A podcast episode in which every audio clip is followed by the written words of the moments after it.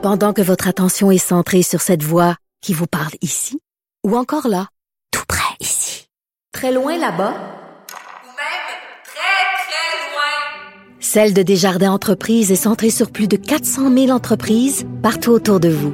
Depuis plus de 120 ans, nos équipes dédiées accompagnent les entrepreneurs d'ici à chaque étape pour qu'ils puissent rester centrés sur ce qui compte, la croissance de leur entreprise.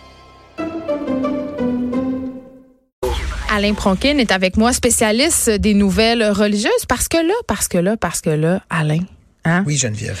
Le cardinal Pell, qui est pas notre préféré, on va se le dire tout de suite en partant, euh, qui a été reconnu coupable de pédophilie en février dernier, pourra finalement, on, en avait brièvement parlé la dernière fois que tu es venu à l'émission, il pourra finalement plaider sa cause en Cour suprême australienne.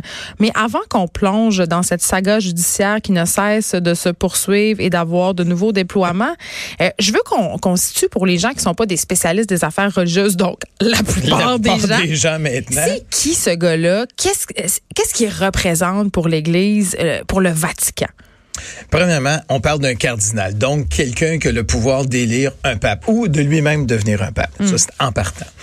Euh, c'est celui qui a, qui était, on, peut dire, un cardinal qui a participé à l'élection de Benoît XVI ainsi qu'à l'élection de François.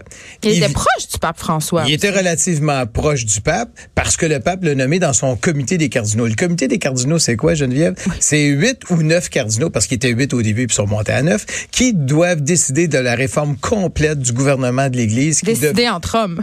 Oui, oui, entre hommes. C'est un boys club, là. On en a déjà parlé. des boys C'est réglé. Et qui vont décider ça. Et c'est déjà fait. Et ça devrait, on devrait, ça va peut-être être notre cadeau de Noël de parler du nouveau gouvernement de l'Église. Donc, il a fait ça. Et il était, et c'est une fonction très importante, tu vas en convenir, l'équivalent du ministre des Finances du Vatican. Hmm. Pas juste du Saint-Siège de la ville du Vatican, mais de l'ensemble de l'Église. Mais ça n'a pas bien été parce que les finances du Vatican en ce moment, elles vont pas très bien. Ben, c'est ça. Ça, c'est ceux de la ville. Oh. Pas ceux de l'ensemble. Parce que ça, les gens ne le savent pas. Deux, deux choses. séparées. Deux choses. Et lui, c'est l'ensemble. Ça veut dire les donations, c'est des milliards et des milliards et des milliards. Tandis que le, où il y, a, un petit déficit, dans le fond, de quelques millions, c'est dans la fameuse cité du Vatican. Hmm. Donc, lui, était vraiment beaucoup plus euh, important. Là. Donc, c'est un gars qui est ministre des Finances de l'ensemble du Vatican, de la Banque du Vatican, de tout ce qu'on peut imaginer. D'autre part, il est sur un comité très sélect de la part du pape. Donc, c'est quelqu'un d'influence. Il y a le bras Il y a le il y a le bras surtout puissant. Il y a le bras aussi à toucheur. Euh, voilà. Mais du côté de l'Australie, c'est là où son histoire s'assombrit. Euh, au début des années 2000, on parlait évidemment d'agression sexuelle sur des enfants. On, là, on parlait pas vraiment de son cas à lui, mais dans l'ensemble de l'Église, à Ballarat, il y en avait plusieurs. Le premier scandale. Et lui vient de cet endroit-là. Mhm. Et euh, le gouvernement australien, contrairement au gouvernement québécois ou canadien, lui a décidé on va faire une commission d'enquête. Tout de suite. tout de suite. Fait qu'on parle, de, je pense en 2010. On fait une commission d'enquête qui va toucher non seulement les agressions sexuelles dans l'Église catholique, mais dans l'ensemble des églises, y compris chez les musulmans, y compris chez les juifs, y compris chez les sectes religieuses. On fait l'ensemble. Une commission d'enquête œcuménique. Œcuménique, mais plus qu'œcuménique, parce qu'œcuménique, on reste dans le christianisme. On va dire euh, multiconfessionnel. Où là, on va vraiment, et là, on en a pris dans toutes les religions, il y a des cas d'agression sexuelle par les dirigeants religieux. Et lui, il est vraiment pointé du doigt. On dit, regardez, là, vous, vous aviez un prêtre, le prêtre un tel, euh, et à ce prêtre-là, euh, vous l'avez défendu, vous l'avez déplacé d'une paroisse à l'autre. Et vraiment, on commence à travailler. Oui, le modus operandi le modus euh, operandi qui est déplacé. Et reconnu par le pape. C'est pas un modus, le pape le reconnaît qui déplaçait les, les, prêtres. Ah, ben, ça fait 4-5 ans ben, que le pape officiellement le reconnaît. Ouais. Bon. Et alors, il faisait ça. Et là, bon, et c'est lui qui avait dit à un moment donné, il dit, écoute, on n'est pas pour être responsable de, de nos prêtres, c'est comme mm. est-ce qu'une compagnie de transport est responsable de ses chauffeurs d'autobus? Ben là, quel sophisme. Euh, et oui, il avait sorti ça comme, comme argumentation. Quelle maladresse. Et il s'est fait des ennemis et des ennemis ben et des ennemis. Mais il y avait une vision extrêmement froide. Même certains cas, il dit, oh, ben, peut-être que j'aurais, j'ai mal agi, j'ai été trop dur pour les victimes, mais bon. Et un moment ça s'est noirci parce que là, on est vraiment allé directement contre lui. Et là, dans un cas, il y a un enfant qui a dit, ben, il était enfant à ce moment-là, aujourd'hui, il, il, est adulte. Il dit, moi, euh, il y avait une messe à la cathédrale, je pense c'est celle de Melbourne, et à la fin de la cathédrale, lui et son chum, c'est deux jeunes qui avaient des servants de messe de 14, 15 ans ou 13 ans, est allé boire du vin de messe dans la sacristie. Hmm. Et le cardinal Pell était entré à ce moment-là et avait dit, ah ben c'est ça, vous êtes en train de boire du vin de messe, sacrilège. Et c'est là où il aurait commis des gestes odieux vis-à-vis ces jeunes-là. Il aurait carrément, je m'excuse de l'expression Non, en je pense qu'il là, faut le dire, là. et c'était une sodomie. Il a sodomisé un des jeunes. Et c'était vraiment- bien relax. Ben, c'est vraiment très scabreux comme histoire. Ben et il y en avait une autre. Mais je qui suis content était- qu'on le dise parce que souvent, on, on parle. On, on parle de pédophilie, on, on, on Mais là, on y, on y va directement. Ouais. Et il y a eu évidemment un autre cas dans une piscine publique où il a fait des attouchements sur, sur des jeunes. Toujours des jeunes hommes? Toujours des jeunes hommes. Et il y en a un qui est décédé malheureusement juste avant le procès. Et là, on avait peur que tout ça, ça déraille. Et finalement, non. Et puis là, ça me fait sourire parce que tu as parlé du jugement en février de cette année, mais c'était pas vraiment en février, c'était en décembre. Oh. C'est qu'il y avait... Ben, c'est pas de ta faute, Geneviève. Tu pouvais pas le savoir, Geneviève. Phew, il y avait ok, j'ai quelques peur, initiés qui le savaient. Je suis pas assez initiée encore. M'as Parce qu'il y a eu ce que les gens savent pas, puis c'est qu'il y a eu un premier procès en septembre qui a avorté. Les, le jury s'entendait pas. Il y a eu un deuxième procès. Le jugement est- du jury est arrivé en décembre. Mais le juge, comme il y avait d'autres procès, a dit interdiction totale de diffuser la nouvelle. Et là, en Australie, quand le, le- le- le fameux jugement est sorti, on avait une grande page noire. La censure nous interdit de vous dire ce que, que d'autres savent. Moi, je le savais. Il avait été reconnu coupable à ce moment-là. Ça arrive en décembre 2018. Mais ça a été publicisé uniquement en mars ou février de mais, cette mais année. pourquoi? Parce qu'il y avait d'autres procès, puis on voulait pas affecter les autres procès. Donc, on a dit interdiction totale. Et en Australie, ça fait des grands débats. C'est juste pour voir que ce personnage-là est tellement impor- impor- important que même quand il se fait déclarer coupable, On contrôle son on image. contrôle son image. Ben, c'est la cour. Et suite à ça, bon, ben, l'autre procès finalement avorté. Et finalement, on a dit, parfait, le jugement. Et le 12 mars de cette année, il a été reconnu, euh, condamné à six ans de pénitencier et il est allé en prison. Il est déjà en prison depuis le 12 mars. Par la suite- on parle d'un homme de quel âge ici, là, environ? Actuellement, 78 ans. Oui, il vient d'avoir 78. Il y avait 77 au moment de la condamnation. Je pense qu'il est né au mois de juin. Pas très populaire en 78 ans. prison, les agresseurs sexuels. Il doit Ben, être il est la isolé protection. 23 heures sur Ouais. 24, il peut pas sortir. Il est vraiment là, confiné. Et par la suite, il décide d'aller en appel parce qu'on a toujours le droit d'aller en appel. Il passe en appel. Il devrait pas se garder une petite gêne.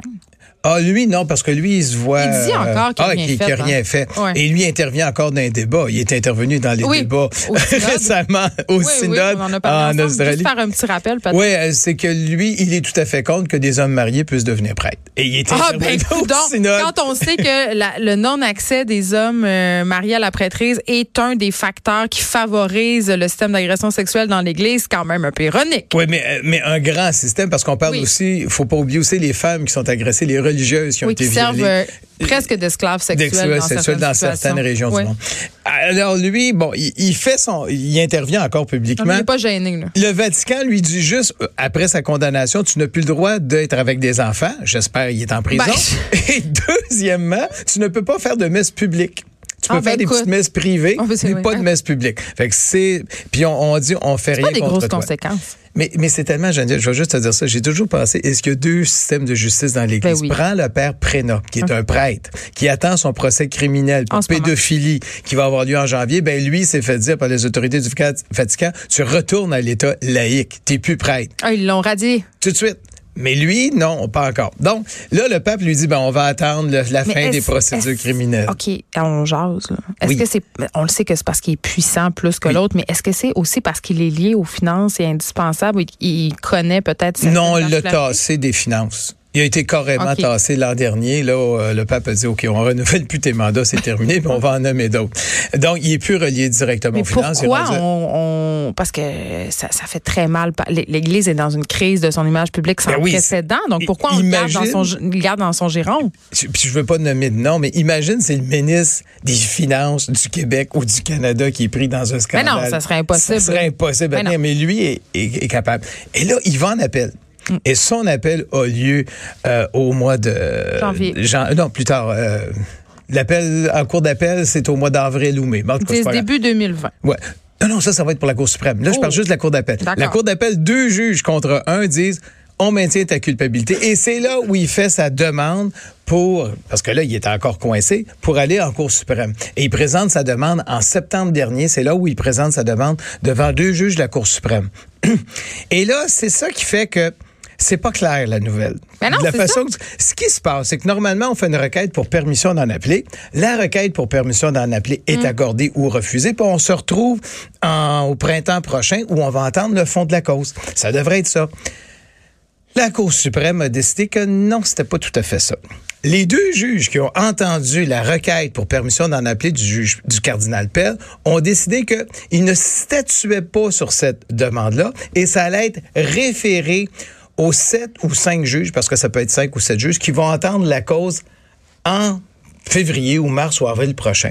Donc, en février ou mars prochain, les juges qui vont être là vont d'abord entendre la requête pour permission d'en appeler. Et après ça, ils peuvent dire non, on n'accepte pas ta requête, permission d'en appeler, puis c'est fini. Et ou ils peuvent dire oui, on l'accepte, puis après ça, on va t'entendre sur le fond de la question.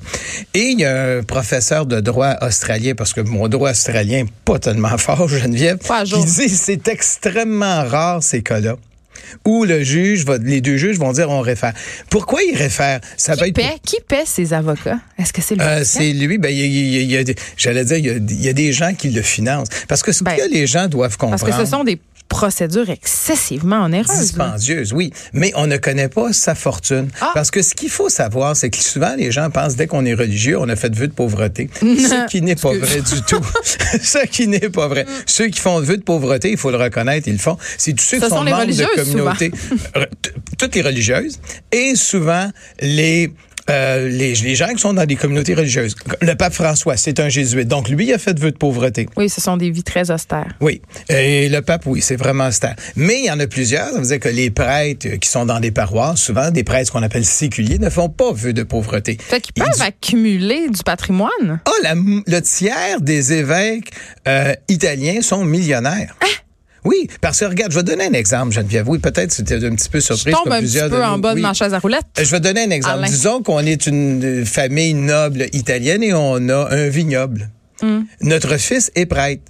Mais lorsque je décède, je laisse mon vignoble à mon fils Ben qui oui, est prêtre. logique. Et lui a un vignoble. Oui, ils viennent de quelque part. Ce monde-là, t'as Voilà. pas raison. Et de ce vignoble-là, ça lui appartient. Et il y en a plusieurs qui sont millionnaires. Le, le cardinal Schandberg il découle de l'aristocratie autrichienne. Fait que je sais pas combien est-ce qu'il y a de Un millions. qu'il soit cardinal, hein, peut-être. Euh, ben, il y en a d'autres dans la famille aussi. Bon. Mais euh, il Donc, y a monsieur, vraiment... monsieur Perle, euh, Pell, lui, a une je- fortune. Je ne sais pas, s'il y a une fortune. Mais on, on- bon, on Mais sait qu'il y a beaucoup d'argent et qu'il y a des gens qui paient pour lui, puis y a même il y a beaucoup de supporters pour le Ben cardinal ben oui, ben Pell, oui. et, et on va payer pour ça. Donc là, alors là, la situation du cardinal Pell est la suivante. Il est actuellement en prison.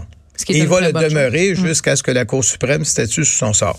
Ce qui est certain, c'est que là, il- il est encore pris qu'il ne sait pas s'il va être entendu par la Cour suprême. Oui, on va l'entendre. Oui, il va avoir sept juges. Mais est-ce que c'est juste une question de droit où on se pose la question? Peut-être qu'en Australie, on se pose la question, c'est quoi les critères qui devraient nous guider pour permettre un appel d'une condamnation? Et les victimes là-dedans, tu sais. Très difficile. J'ai lu quelques les, les, les victimes ce qu'ils en disent, puis c'est vraiment très déchirant pour eux parce Ben, qu'ils disent ça. ça ne finit pas. Le, tu sais, le genre de mauvais karma qui est toujours là, Ouais. qui est toujours là, et les victimes trouvent ça extrêmement difficile. Mais la situation est là, mais ça devient de plus en plus difficile au pape pour gérer.